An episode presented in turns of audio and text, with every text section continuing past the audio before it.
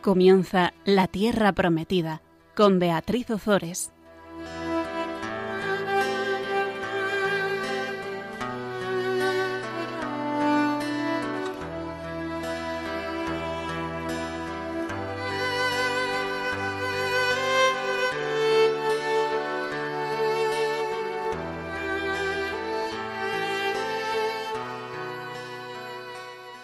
Buenas tardes, queridos amigos de Radio María. Aquí estamos un miércoles más compartiendo con todos vosotros la palabra de Dios. Buenas tardes, Fabián. Buenas tardes, Beatriz. Vamos, si te parece, a invocar al Espíritu Santo y comenzamos, comenzamos hoy con el libro de Nehemías, que va a ser apasionante. Ven, Espíritu Santo, llena, los corazones de tus fieles y enciende en ellos el fuego de tu amor envía tu espíritu y todo será creado. Y repuebla la faz de la tierra. Bueno, pues ahí vamos. Como decíamos, hoy comenzamos con el libro de Nehemías. Este libro realmente constituye una unidad literaria con el libro de Esdras. El libro de Esdras, como, como bien sabéis, eh, acabamos de, terminarlo. En el libro de Esdras se narraba el regreso de los deportados. ¿Os acordáis? El regreso de los deportados, la reconstrucción del templo y la restauración religiosa que llevó a cabo Esdras el escriba. Y ahora el libro de Nehemías continúa con la reconstrucción y repoblación de Jerusalén y con la restauración del pueblo en la ciudad santa llevada a cabo por Nehemías. ¿Quién era Nehemías? Nehemías era un funcionario de la corte real persa a quien el rey Artajerjes autoriza a reconstruir Jerusalén. Jerusalén en la provincia de Judá. Le autoriza a ir allí para reconstruir la ciudad de Jerusalén. El origen de la mayor parte de este libro lo tenemos en las memorias de Nehemías. Las memorias de Nehemías están escritas por el propio Nehemías, poco después de haber llevado a cabo su misión. Y podríamos decir, y esto es importante, que la enseñanza fundamental de este libro, porque no nos vamos a quedar em, eh, sí, claro, es la, reconstrucción de Jerusalén, la reconstrucción de las murallas, etcétera. Pero no nos vamos a quedar en eso, ¿no? La enseñanza fundamental de este libro es la valoración a la luz de la ley de Dios de la propia vida y de la historia del pueblo. La confesión de los pecados puestos al descubierto por la ley. Al fin y al cabo, esto es todo lo que estamos viendo a lo largo de todos los libros del Antiguo Testamento. Vemos, vemos la historia, la historia del pueblo de Israel, la historia del pueblo de Dios, pero también vemos la historia de cada uno de nosotros y una invitación siempre de Dios a reconocer nuestros pecados y em, pues a entregarnos, a entregarnos totalmente a Él. El relato comienza con ese proyecto de reconstrucción de, Jerusalén, que era el, em, eh, era el objetivo principal de la misión de Nemías. Después eh, vamos a describir las obras de la restauración de la, de la ciudad, las tareas de, de, repoblación, pero no olvidemos que el núcleo central del libro de Nemías lo constituye la proclamación de la ley. Y fijaos que la proclamación de la ley no la va a, no, no la, no la a hacer eh, Nemías, que es un laico, sino que la va a hacer Esdras, el escriba Esdras. Bueno, como decíamos, la proclamación de la ley y la confesión de los mm, eh, de los pecados del pueblo que se compromete a cumplir la ley.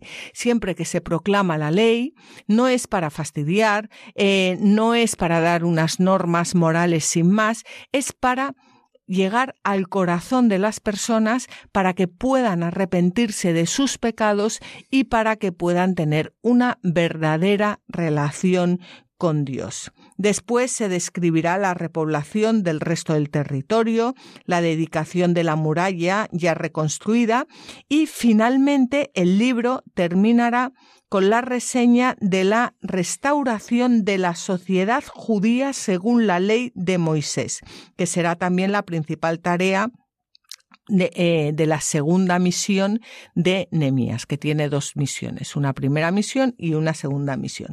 Bueno, todo esto lo vamos a ir viendo a lo largo de seis programas, pero ahora vamos a comenzar con el primer capítulo que recoge una oración preciosa de Nemías pidiendo a Dios la reunificación de Israel. Y antes de meternos de lleno en ello, a mí me gustaría decir eh, o recalcar cómo Nemías, que es, es una, una, persona, pues, pues es una persona de Dios, comienza su misión rezando a Dios, poniendo todo en manos de Dios. Y me gustaría que fuera una llamada también para cada uno de nosotros, para que, para que empecemos no solo todas las mañanas, sino cada vez que vayamos a emprender una misión, cada vez que vayamos a hacer un trabajo, cada vez que vayamos a hablar con alguien, pues como Nehemías, dirigirnos a Dios y pedir, invocar al Espíritu Santo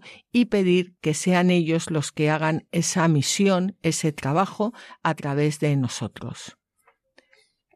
Palabras de Nehemías, hijo de Jacalías. El mes de Quisleu del año 20 estaba yo en la ciudadela de Susa cuando llegó Hananí, uno de mis hermanos, acompañado por unos hombres de Judá. Les pregunté por los judíos que se habían librado del cautiverio y por Jerusalén, y me respondieron Los que se libraron del cautiverio y todavía permanecen allá en el país se encuentran en una situación pésima y vergonzosa. La muralla de Jerusalén fue derruida, y el fuego consumió sus puertas. Bueno, aquí nos hablan del mes de Kislev, que es el mes de noviembre, diciembre. Nos hablan también del año vigésimo de Artajerjes I, que corresponde al año 445 al 453 antes de Cristo. Artajerjes reinó del 465 al 424 pero eh, fue asociado al trono tal vez desde el año 473 antes de Cristo. De ahí las dos fechas distintas. Lo que es importante de aquí es ir viendo que estamos en el siglo V antes de Cristo, que nos vamos ya acercando a la venida de nuestro Señor Jesucristo. Las memorias de Nehemías están escritas en primera persona y comienzan exponiendo los motivos de los que se sirve el Señor para mover a Nehemías a pedir al rey el permiso para dirigirse a Jerusalén y restaurar la ciudad santa. Y en este sentido, San Beda comenta que así como entonces Jerusalén estaba desolada, también ahora la Iglesia es afligida y se duelen con una saludable tristeza. Los que mirándose a sí mismos observan que como consecuencia de sus pecados pasados, de los vicios de otros y de la negligencia de quienes podían haber hecho que las cosas fuesen mejor si hubieran corregido a muchos, el diablo tiene un acceso a la Iglesia tan fácil como a través de los muros derruidos de la ciudad. Yo no sé si, mm, Fabián, tú quieres añadir algo, pero creo que es muy importante comenzar este libro de Nehemías sabiendo que es el libro de, de, la, de nuestras vidas, de la vida de cada uno de los, que, de los que nos están escuchando. Bueno, sí, aquí como dice San Beda, ¿no? Y además el libro en el que está citado este texto que acabamos de ver eh, es Inesdram et Nehemiam, es decir, en el libro de Esdras y del de Nehemías, ¿no? que va juntos. O sea, él, piensa en una unidad, como habíamos dicho al principio. ¿no? Y así es porque el libro de Esdras, que ya hemos visto, eh, es la reconstrucción del templo y el de Nehemías es la reconstrucción de la ciudad que envuelve el templo. Entonces, en realidad, eh, es un mismo proyecto, es la reconstrucción que debe empezar del centro a la periferia, del núcleo a lo que después se sigue de que el centro esté bien, ¿no? Y entonces, ¿cuál es el centro? El centro tiene que ser la, alabanza a Dios. El centro, tiene, el centro tiene que ser el reconocimiento de, de, la preponderancia de Dios, ¿no? Entonces, cuando eso es así, se puede ya reconstruir el resto de facetas de la vida, todo lo que alrededor de la vida espiritual el ser humano va desarrollando, ¿no? Bueno, entonces este es el orden, eh, digamos, esperable, este es el orden sano, este es el orden que corresponde en realidad a la persona y por derivación debería corresponder también a las sociedades, ¿no? Entonces, Dios en el centro y esa relación con Dios es la que te da identidad y proyecto. Y entonces todas las otras dimensiones de la vida pues quedan articuladas, quedan organizadas armónicamente en función de esto principal, ¿no?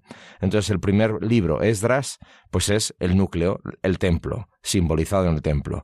Y Nehemías es el resto de la ciudad y las murallas, es decir, y como estamos diciendo, todos los demás aspectos de la vida, que en realidad no son tan separables, porque cuando en la Biblia se habla de Jerusalén, fundamentalmente hasta cierto punto histórico, que, que en realidad incluye toda la Biblia, la parte más central de la Biblia, estamos hablando de que cuando hablan de Jerusalén se refieren a la ciudad donde está el templo.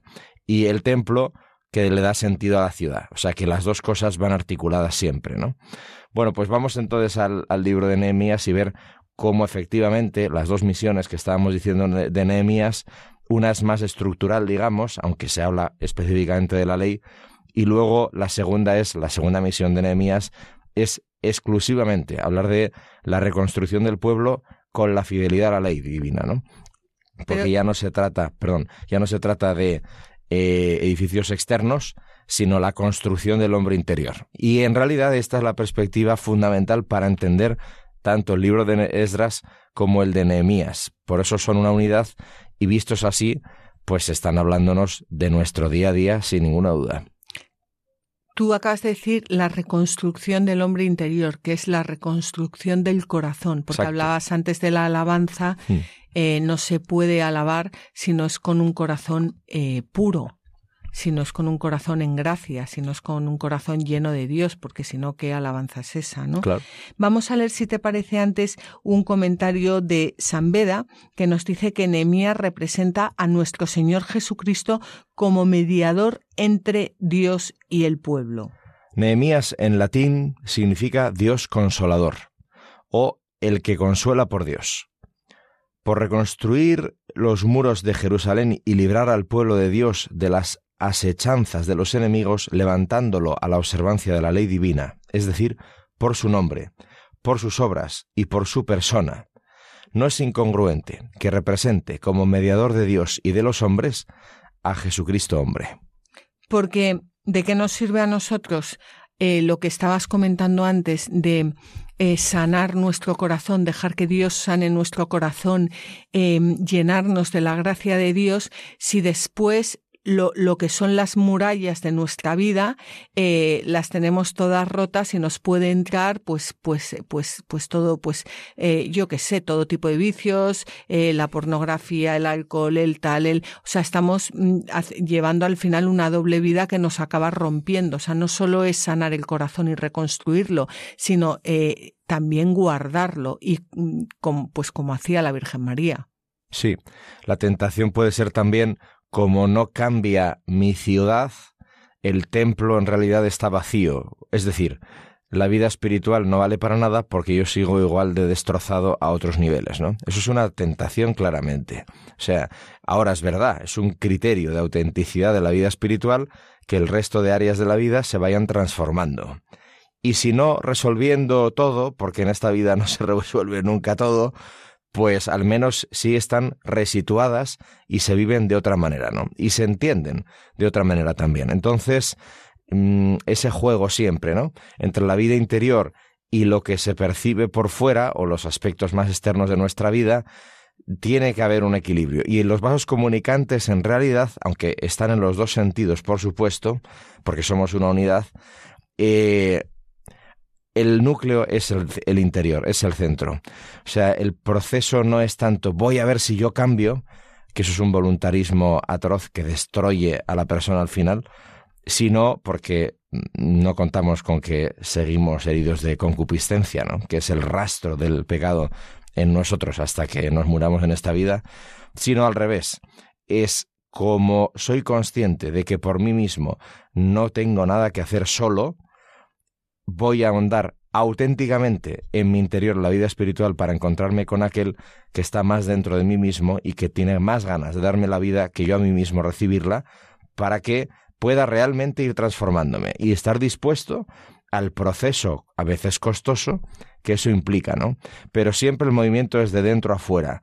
De fuera a dentro es, eh, al final, es bastante estéril y suele destrozar a la, a la gente con buena intención de querer crecer, pero al final, eh, pues es que el enemigo de natura humana, que dice algún santo, es muy hábil y nos engaña pensando que, que depende de nosotros más que de Dios, ¿no? Y entonces esto es una trampa bastante que hay que evitar, porque es fácil caer en esa tentación. Bueno, lo que estás contando ahora es un poco lo que dice Santa Teresita de Lisieux. Bueno, ella es el paradigma de la actitud, exacto, de confianza. Y, y doctora de la Iglesia, claro, eh, que tampoco hay que olvidar. Sí, sí. Bueno, pues eh, si te parece, vamos a continuar con, con Nemías. Nemías está en la corte persa y se entera de que la ciudad de Jerusalén está desolada por, por motivos que desconocemos, porque no sabemos, no sabemos por qué, por qué estaba desolada, pero tiene una reacción profundamente religiosa. ¿Qué le ocurre a Nehemías? Nehemías comprende que esa situación era consecuencia de las infidelidades cometidas contra Dios y él hace penitencia y reza al Señor. Y esto también traído a nuestras vidas es, e, es, humildad al final, o sea, es darse cuenta de que, de que nuestra situación eh, está en que nos hemos alejado de Dios en todo ese sufrimiento, porque no es lo mismo llevar el sufrimiento de la mano de Dios que llevar el sufrimiento alejados de Dios. Y, eso, es, eso es lo que, lo, lo que Nehemías entiende eh, perfectamente. Vamos a leer ahora el capítulo 1 de Nehemías, los versículos 4 al 10. Cuando escuché estas palabras me quedé sentado, llorando, e hice varios días de duelo ayunaba y rezaba ante el Dios de los cielos, mientras decía, Te ruego, Señor, Dios de los cielos, Dios grandioso y terrible, que mantienes tu alianza y tienes piedad de los que te aman y cumplen tus mandamientos, que estén tus ojos abiertos y tus oídos atentos para escuchar la oración de tu siervo. Hoy día y noche yo rezo en tu presencia por los hijos de Israel tus siervos. Reconozco el pecado que los hijos de Israel hemos cometido contra ti yo y la casa de mi padre hemos pecado. Nos hemos comportado muy mal contigo, y no hemos cumplido los mandamientos, leyes y normas que mandaste a tu siervo Moisés. Acuérdate de las palabras con las que advertiste a tu siervo Moisés, diciendo, Si pecáis, yo os dispersaré entre los pueblos. Pero si volvéis a mí, guardáis mis mandamientos y los cumplís, aunque os hayan arrastrado hasta el extremo de los cielos, os reuniré desde allí y os traeré al lugar que he elegido para que mi nombre habite en él. Ellos son tus siervos y tu pueblo, a los que redimiste con gran fuerza y con mano poderosa. Eh, acabamos de leer un comentario de San Beda que hablaba de Enemías como eh, prefigura de como figura de Cristo y, bueno Enemías dice aquí eh, yo rezo en tu presencia por por los hijos de Israel. Reconozco el pecado de que los hijos de Israel hemos, hemos, y se pone a él también, cometido eh, contra ti. Y, y esta es la oración típica de un santo, de los justos del Antiguo Testamento, que son lo que nosotros entendemos por santos, que se creen ellos mismos responsables de los pecados de los otros. Si al final nosotros estamos llamados a ser otros Cristos en la tierra y Cristo cargó con los pecados de toda la humanidad, los santos, los justos, cargan ellos mismos con los pecados de, de, toda la humanidad. Y esa es la intercesión que hacen delante, delante del Señor. O sea, no, no dicen, un santo no dice, te ruego por fulanita que es una pecadora y ha hecho, no, te ruego por fulanita porque todos hemos pecado, porque todos cargamos con ese eh, pecado. Y por eso la oración de Nehemías incluye el reconocimiento de los pecados cometidos. Y no solo eso, sino la confianza en que Dios escucha siempre las súplicas que se le dirigen y además la convicción de que solo Dios puede hacer cambiar el curso de los acontecimientos. Esa es la oración de intercesión, no es yo te pido por fulanita porque es tal y entonces yo la voy a cambiar y te ruego que tú me des a mí em, la fuerza suficiente para yo decirle lo que tiene que hacer. No, el santo es el que sabe que solo Dios puede cambiar el curso de los em, acontecimientos y por eso es eh, el eh, y, por eso por eso el santo es humilde siempre porque se, se arrodilla ante, ante Dios y le ruega y le y le suplica porque porque porque sabe que que él no puede hacer nada Sí, sí. Esto es, esto es muy importante. Y como precisamente estos dos libros, Esdras y Nehemías, hablan de la vida interior del hombre espiritual, ¿no? La construcción del hombre interior, esto es clave. O sea, la diferencia entre el hombre religioso y el hombre santo es que el hombre religioso piensa que es Dios, aunque no lo diga así. Y el hombre santo sabe que no es Dios. Entonces, claro, la, la humildad que capacita al santo para vivir constantemente la experiencia de ser redimido, de ser salvado, que es la noticia real que Jesucristo ha venido a, traer al mundo, ¿no? Que estamos constantemente siendo salvados, siempre que nos dejamos, porque siempre necesitamos ser salvados en esta vida, ¿no? Y que por tanto ninguno puede arrojarse la pretensión de estar ya, como dicen los italianos, de ser de los arribati, ¿no? O sea, de los que ya han llegado a la meta y entonces pueden mirar a los que todavía están corriendo, en fin, por encima del hombro, ¿no? Bueno, pues el hombre religioso, que es una tentación, ¿eh? que tenemos todos en la vida espiritual, de pensar que yo ya lo he conseguido, ¿no? Yo estoy ya en otra fase.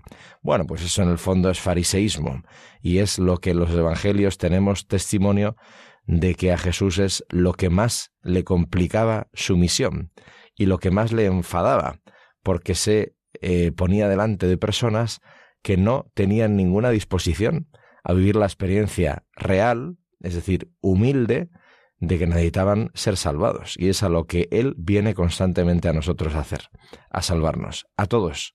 Porque si alguno quiere, queremos que quede fuera, estamos ya en la actitud farisaica y no hemos entrado aún en el camino de la santidad. Y luego otra cosa que hace Nehemías y que hacen todos los santos, o sea, eh, todos sabemos que el Señor es fiel, o sea, el Señor no puede cambiar de opinión, no puede, es fiel, es fiel a sus promesas, no, no promete hoy una cosa y mañana promete otra, como nosotros, claro, imagínate dónde estaríamos, ¿no? Entonces, eh, Nehemías lo que hace es recordarle al Señor la promesa que había hecho a Moisés eh, previendo de antemano el, el, destierro. Esta promesa la leemos en el libro del Deuteronomio, capítulos 1 al 5, y la voy a leer yo ahora para que veamos que, esto también es una forma que tenemos los, bueno, que, que, tenemos los santos, no digo que yo sea santa, San Pablo llamaba santos a todos, a, todos los bautizados, que tenemos eh, los bautizados también de, de acudir al, al, Señor recordándole eh, su fidelidad. Y el libro del Deuteronomio dice así, cuando todas estas palabras, la bendición y la maldición que te he presentado, se cumplan en ti, si las meditas en tu corazón en medio de todas las naciones en las que el Señor tu Dios te haya dispersado, si te conviertes al Señor tu Dios, si escuchas su voz en todo cuanto hoy te ordeno, tú y tus hijos, con todo tu corazón y con toda tu alma, entonces el Señor tu Dios hará volver a tus cautivos se compadecerá de ti y te reunirá de nuevo desde todos los pueblos a donde el Señor tu Dios te haya dispersado.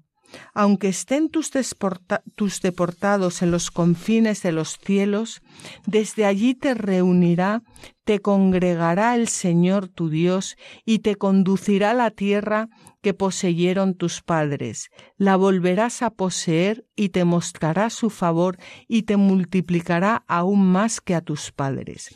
Bueno, esto es, esto esta promesa del Señor es muy actual porque cuántas veces nos quejamos, sobre todo ahora con lo mal que están las cosas, pero el, Señor lo que nos pide es que volvamos a Él, que volvamos a Él, que pero por nosotros, no por Él, que, que mientras, bueno, por Él también porque nos ama profundamente, que mientras estemos lejos de Él, que mientras no cumplamos sus mandatos, que mientras nos apartemos de Él, pues estas son las consecuencias. En el caso del, del pueblo de Israel fue el destierro y en nuestro caso actual hoy en día también es el destierro. ¿Cuántas veces nos vamos al destierro, lejos de la iglesia, lejos del amor de nuestra madre, lejos del amor de, nuestro Padre Dios?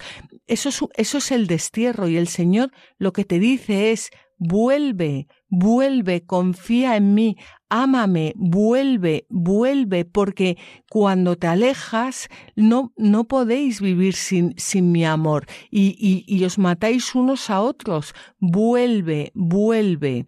Y, y creo que esto es esto es súper actual. Totalmente, este es el punto. O sea, estos son los dos libros de Esdras y Nehemías. El desastre de apartarse de Dios, la fidelidad de Dios que quiere reconstruir lo que estaba ya derruido y la posibilidad de que eso se produzca si el hombre libremente reconoce con humildad que se ha equivocado, que ese no es el camino y que está dispuesto a ser salvado. Y esto es lo que nos está pasando ahora mismo. Bueno, pues si te parece, vamos a acabar con el versículo 11 del capítulo 1.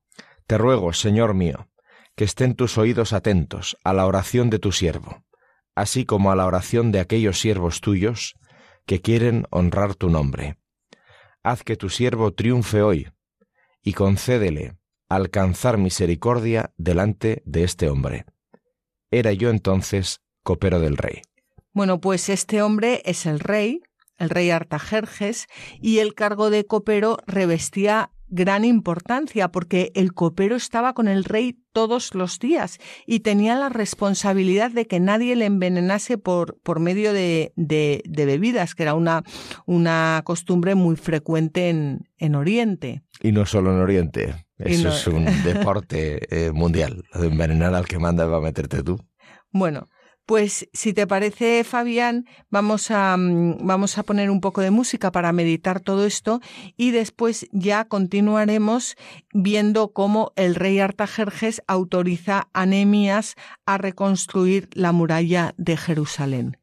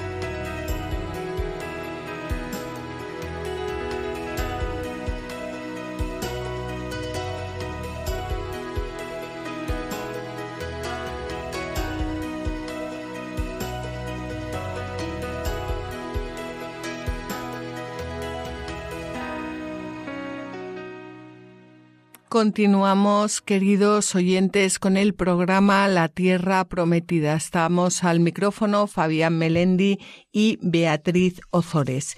Hemos comenzado hoy el libro de Nehemías y hemos hasta ahora comentado el capítulo 1 en el que eh, Nehemías es informado de que la ciudad de Jerusalén está completamente desolada. Nehemías reza a Dios para que inspire al rey de Persia, al rey Artajerjes, eh, que, le, que le permita ir a, a Jerusalén para reconstruir la muralla. Ahora vamos a ver cómo em, el rey de Persia autoriza a Nemías a ir a Jerusalén. Comenzamos con el capítulo 2 y vamos a leer los versículos 1 al 3. el mes de Nisan del año 20 del rey Artajerjes, estaba yo escanciando y sirviendo al rey el vino que tenía delante. Y aunque no me encontraba indispuesto en su presencia, el rey me dijo, ¿Por qué tienes mala cara si no estás enfermo? Esto no es sino tristeza del corazón. Con mucho miedo le respondí, Oh rey, vive por siempre. ¿Cómo no va a estar triste mi rostro si la ciudad en la que están los sepulcros de mis padres está destruida y el fuego ha consumido sus puertas? El rey Artajerjes, al que se alude en el, en el versículo 1, sería probablemente Artajerjes eh, I, y el año 20 de su reinado corresponde al año 445 antes de Cristo. Hemos visto que Enemías ha estado rezando durante cuatro meses y, bueno, pues aprovechando la ocasión propicia, es decir, la ocasión que Dios le pone delante, Mm, resuelve exponer sus proyectos al, monarca y consigue que el monarca eh, no solo le autorice para ir a, Jerusalén a reconstruir las murallas, sino que eh, también le va a proporcionar los materiales necesarios para su reconstrucción. Y esto, esto es muy importante lo que estamos diciendo ahora. O sea, todo proyecto con futuro eh, desde el punto de vista espiritual que valga para la gloria de Dios y el reino de Dios, o empieza en una actitud sincera de apertura interior a la acción de Dios, con ayuno y oración, sostenida, perseverante, abierta a cuando a los tiempos que Dios quiera, y con la humildad de ser corregido si es necesario, y esperar el momento oportuno, como decías tú ahora, ¿no? La, la ocasión propicia. Sí, la, la ocasión propicia es que de repente ves que sucede lo necesario para que eso que ya llevas dentro desde hace tiempo y que Dios ha hecho crecer en ti, se produzca. Es decir, la providencia. Entonces, cuando eso se produce, como acabamos de ver, es que, y vamos a ver a continuación, es que de repente las cosas se ponen delante. O sea, lo imposible llega por alguna parte y lo que no había forma de cómo vamos a conseguir es que te lo dan. Entonces, esto, esto es lo que Dios hace cuando quiere algo. Te prepara y luego te abre las puertas y te dota de lo necesario para que esa misión se realice. Bueno, lo digo porque cuando a veces tenemos prisa en hacer las cosas según nuestros criterios y a nuestra manera, pues eso es un desastre gastamos la energía y el tiempo y nos desanimamos porque normalmente se vienen abajo, porque no está Dios detrás. Bueno, y además es que Dios es muy práctico y entonces cuando tenemos un problema, cuando tenemos, estamos pasando por un mal momento, cuando necesitamos su ayuda, Él em, espera el momento propicio, pero no solo para resolver ese problema, sino para purificarnos también a nosotros. Sí, para que nos enteremos. Que no es aquí te pillo, aquí te mato. Y aquí hay algo que a mí me ha encantado y es que eh, el rey le pregunta, le pregunta a, a ¿por qué tienes mala cara si no estás enfermo? Esto no es sino tristeza del corazón.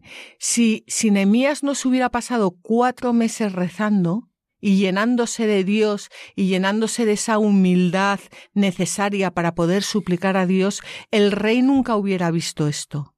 Esta visión se la ha puesto eh, Dios al rey delante de sus ojos, pero porque Nehemías ha estado todo este tiempo rezando, porque Nehemías se ha ido purificando, porque Nehemías eh, ha, ha, ido acogiendo los tiempos de Dios, porque Nehemías se ha ido haciendo más humilde y por eso el rey ha podido ver lo que ha visto en Nemías que no vio cuatro meses antes cuando todavía no había empezado a rezar. Totalmente. O sea, el momento propicio y luego eh, estamos envueltos en una obra que nos supera y que muchas veces no percibimos, que es la de Dios. A mí esto me sirve muchísimo, porque muchas veces yo quiero, em, quiero acabar con los problemas y le pido a Dios, acaba con esto, acaba con esto, y, me doy cuenta con el tiempo, y, gracias a Nehemías, la verdad, y gracias a, todos nuestros amigos del Antiguo Testamento, de que, de que no, la solución no es, no es terminar con los problemas a nuestro modo. La, solución, no sé si es solución, pero eh, la cuestión está en que eh, lo que realmente es bueno para nosotros es la vida eterna y la vida eterna de aquellos que nos rodean. Y muchas veces, si Dios solucionase los problemas que le pedimos como nosotros los le pedimos, pues nos iríamos mucho a todo menos a la vida eterna. Entonces, ¿cómo, cómo Dios va poniendo esas situaciones, como tú decías, y de repente se resuelven solas. Pero no se resuelven solas, se resuelven solas porque antes ha habido un proceso. Un proceso. Sí, sí. Efectivamente. Pues vamos a continuar con los versículos 4 al 8 del capítulo 2. El rey me contestó, ¿qué me pides? Me encomendé al Dios de los cielos y le respondí, si al rey le parece bien, y su siervo es de su agrado, que me envíe a Judá, a la ciudad en la que están los sepulcros de mis padres, para que la reconstruya. El rey, que tenía a la reina sentada a su lado, me preguntó, ¿Cuánto tiempo durará tu viaje y cuándo regresarás? Al rey le pareció bien que me marchara durante el tiempo que yo le indiqué. Aún le insistí.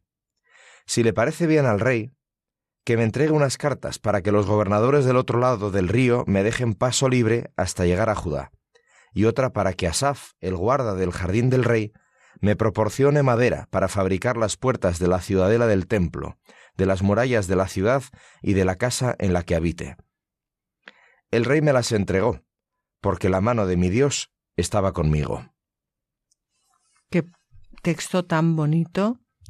Hay aquí un, bueno, que no podemos. El rey que tenía a la reina sentada a su lado, que tenía a la reina sentada a su lado, que tenía, bueno, que, ¿quién es la reina? Una prefiguración de la Virgen María, que es la reina, que tenía a la reina sentada a su lado. Em, sí, eh, bueno, exacto, la prefiguración de la Virgen y como suele pasar en los padres de la Iglesia, que son unos maestros en, articularlo todo y en hacerlo todo complementario y, precioso, es la Virgen María y es también una imagen de la sabiduría divina, que se identifica muchas veces también con, bueno, pues un atributo que el Espíritu Santo eh, personaliza, ¿no? Entonces, mmm, esto, este juego, ¿no? De que, evidentemente hay una alusión ahí mucho más allá de la literalidad del texto. No es solo que Nehemías esté sirviéndole la copa al rey y entonces el rey mm, dice con la reina, bueno, le dejamos marcharse, que se vaya un ratito por ahí a su tierra de origen. Bueno, y encima, a ver, si necesita equipaje, pues se lo damos. Que esto ya sería mucho y es efectivamente lo que nos está contando, ¿no? Sino que obviamente hay ahí resabios, suena a mucho más, ¿no? Hay un fondo mucho mayor. Entonces, hay una cosa, a mí me, me resuena cuando me acerco a este texto del Antiguo Testamento, hay una alusión aquí importante, mm, porque ya pasando al Nuevo, como Nehemías es una prefiguración de Cristo, pues, pues aquí lo vemos, ¿no? O sea, Nehemías es Cristo y el rey, el rey que reconoce la tristeza del corazón de Nehemías y que le pide qué quiere y que le permite marcharse y que le equipa para el camino y que por tanto le da una misión, consultándolo con la reina, pues hay aquí un diálogo. Hay un diálogo de tres que perciben la dureza, la dificultad, el desnortamiento de todo un pueblo y que deciden actuar, porque tienen la capacidad de hacerlo, ¿no? Tienen el poder para poder remediar la situación. Y para los que están familiarizados con la espiritualidad de San Ignacio de Loyola en los ejercicios espirituales, hay una parte de los ejercicios que se llama la contemplación de la encarnación y que es lo que le está pasando a Nehemías en pequeño, lo que le pasa a Jesucristo en grande, en total, ¿no? Y es que describe San Ignacio las tres personas divinas al contemplar la situación del mundo hacen consejo, ¿no? No lo expresa así, pero vamos, dialogan entre ellos y se vienen a decir, hagamos redención del género humano. Esta es la expresión que utiliza el santo San Ignacio, ¿no?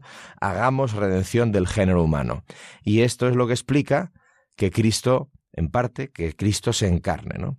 Y entonces, em, San Ignacio lo asocia al momento de la anunciación a la Virgen, lo cual aparece aquí también la reina, ¿no? En la figura de la Virgen la anunciación a la Virgen, que el diálogo de la Trinidad que es ella toda la que se implica en la salvación del género humano, no es un rey que le dice a su copero, bueno, vete y yo te doto. No, no, la Trinidad entera decide comprometerse con el género humano, con el mundo, ¿no? Y conmovida con la situación en la que estamos, decide entrar en nuestra historia para levantarnos.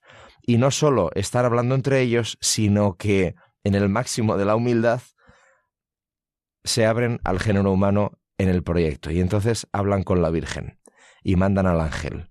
Entonces el diálogo divino entre las tres personas de la Trinidad incluye de repente a un humano, a la Virgen María, que también tiene que decir el sí, ¿no? Como dice San Bernardo, toda la, toda la creación expectante, los ángeles y los santos en el cielo contienen el aliento esperando a que tú, María, digas el sí que permitirá la salvación del mundo entero. Esto es impresionante de San Bernardo, ¿no? O sea, los santos hilan todo y se dan cuenta de que al final la verdad, la verdad que importa, es que el Dios que nos ha creado se conmueve con nuestra situación penosa y no solo nos salva, sino que no sabe hacer otra cosa que incorporarnos a Él y Él hacerse como nosotros para que el amor pueda existir, porque el amor es comunicación y es diálogo de libertades, ¿no?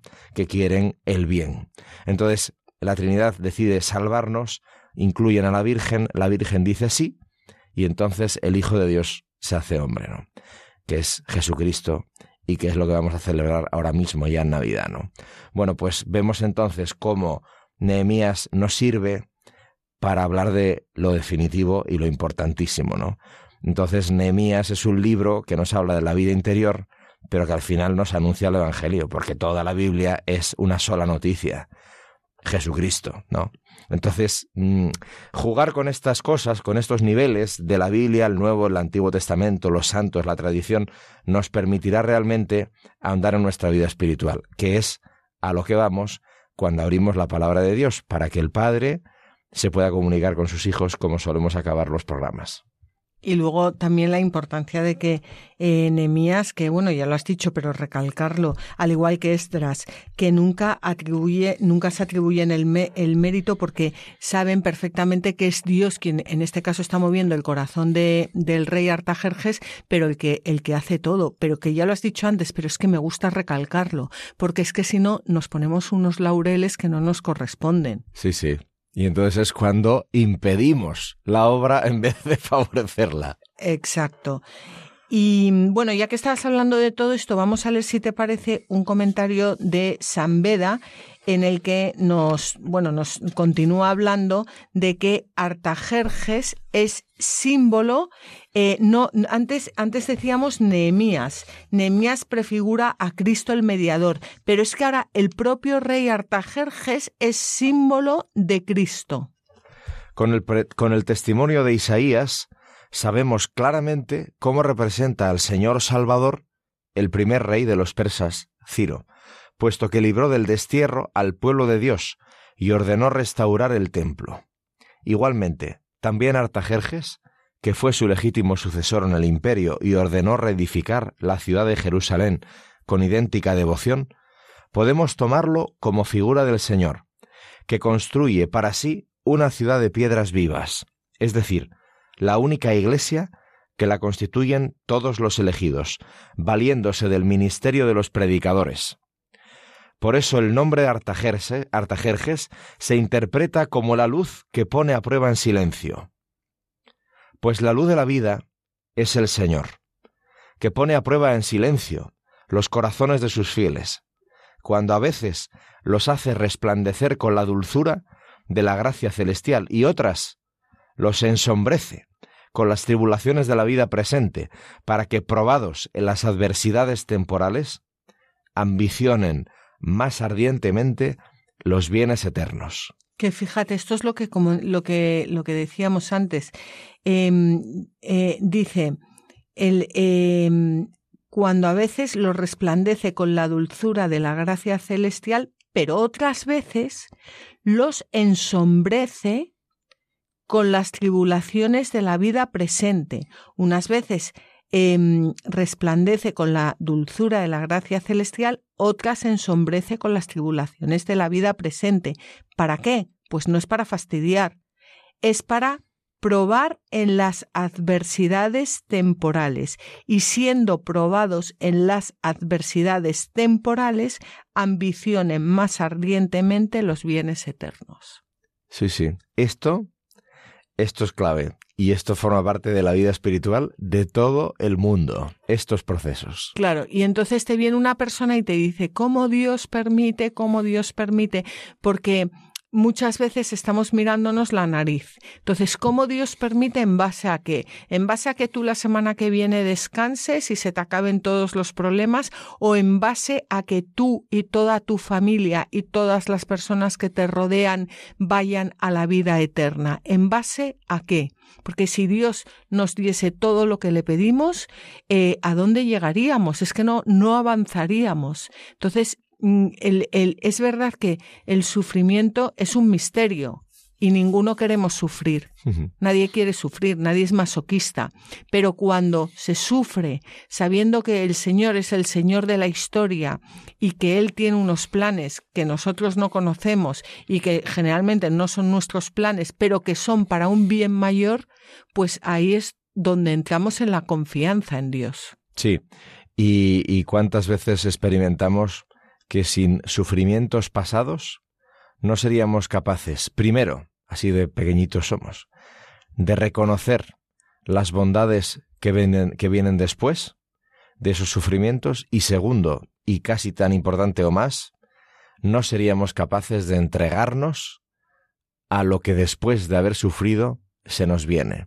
Es decir, el sufrimiento siendo un misterio y que en principio es una cosa mala, en las manos de Dios, que es providente, se transforma en la posibilidad de reconocernos pequeños, de pedir ayuda, de agradecer todo lo que recibimos y sobre todo de hacernos capaces de entregarnos.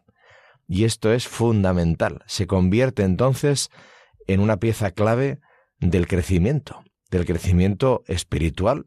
Y el crecimiento espiritual no es pasear por las nubes. El crecimiento espiritual es crecer en que el Espíritu Santo habite en ti en todas las dimensiones de tu vida. Eso es la vida espiritual de verdad.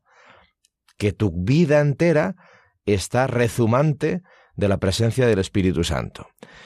Y eso en esta vida, por cómo es el mundo y cómo somos nosotros, por el efecto del pecado, no sucede sin dosis de sufrimiento, que son redentores, que son positivos, si los vivimos abiertos a Dios en vez de una lista de quejas y de oprobios que a ver quién me hace a mí justicia, es decir, quién, me, quién le ajusta las tuercas a Dios.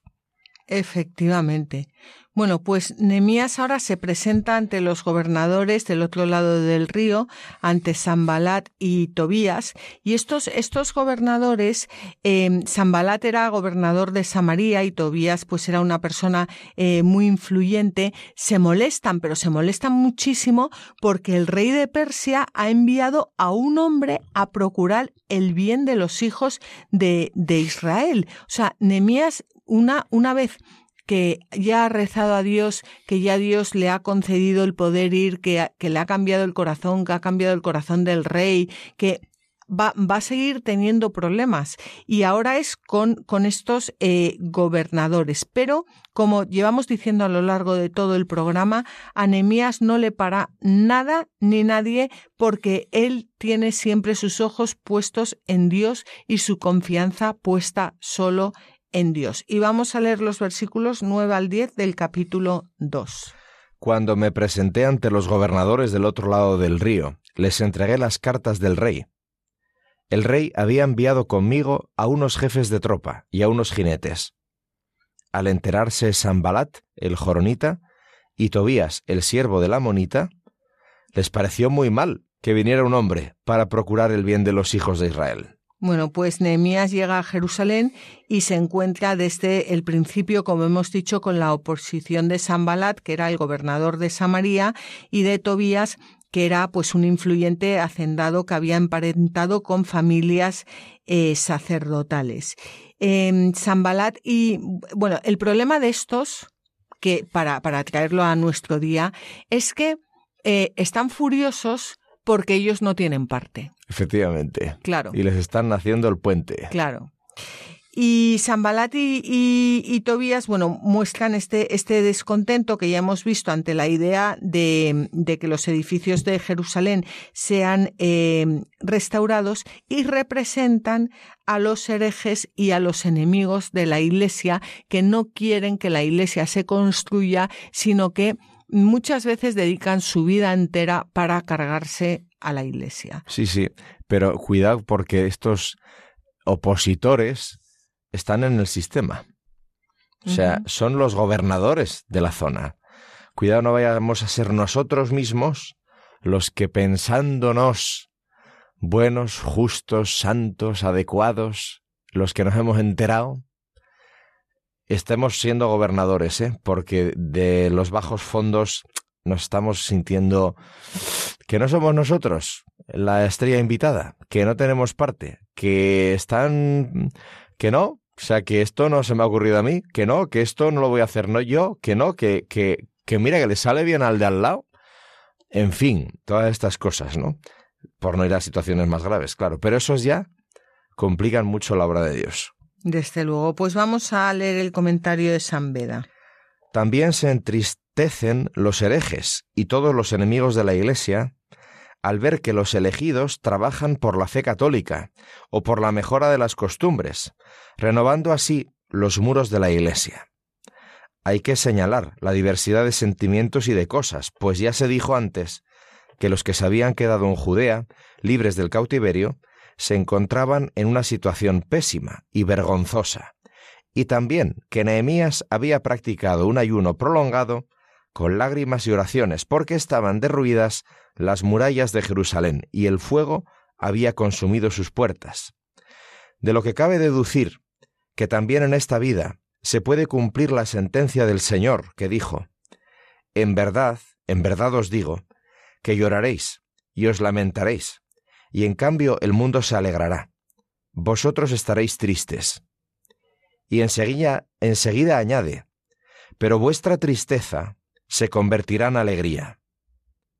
Por eso cuando llore el mundo que antes se alegraba, la tristeza de los justos se convertirá en gozo, sabiendo que crece la santidad de la Iglesia y que los que se habían alejado por el pecado vuelven a ella haciendo penitencia. Bueno, pues ahí está el gozo de los justos, que crece la santidad de la Iglesia y que los que se habían alejado por el pecado vuelven a ella haciendo penitencia. Yo creo que, mm, Fabián, con esta lectura de San Beda podemos terminar este, este programa. Os agradecemos a todos vosotros que nos hayáis acompañado. Os esperamos dentro de 15 días. Podéis volver a escuchar este programa en el blog latierraprometida.es.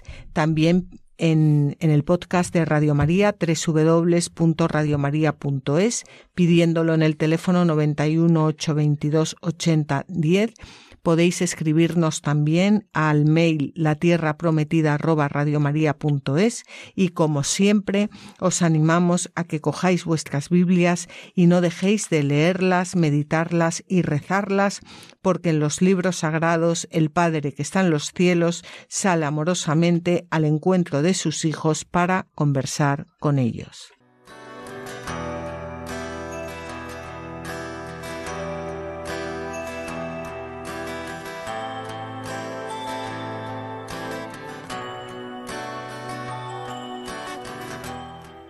Así concluye La Tierra Prometida con Beatriz Ozores.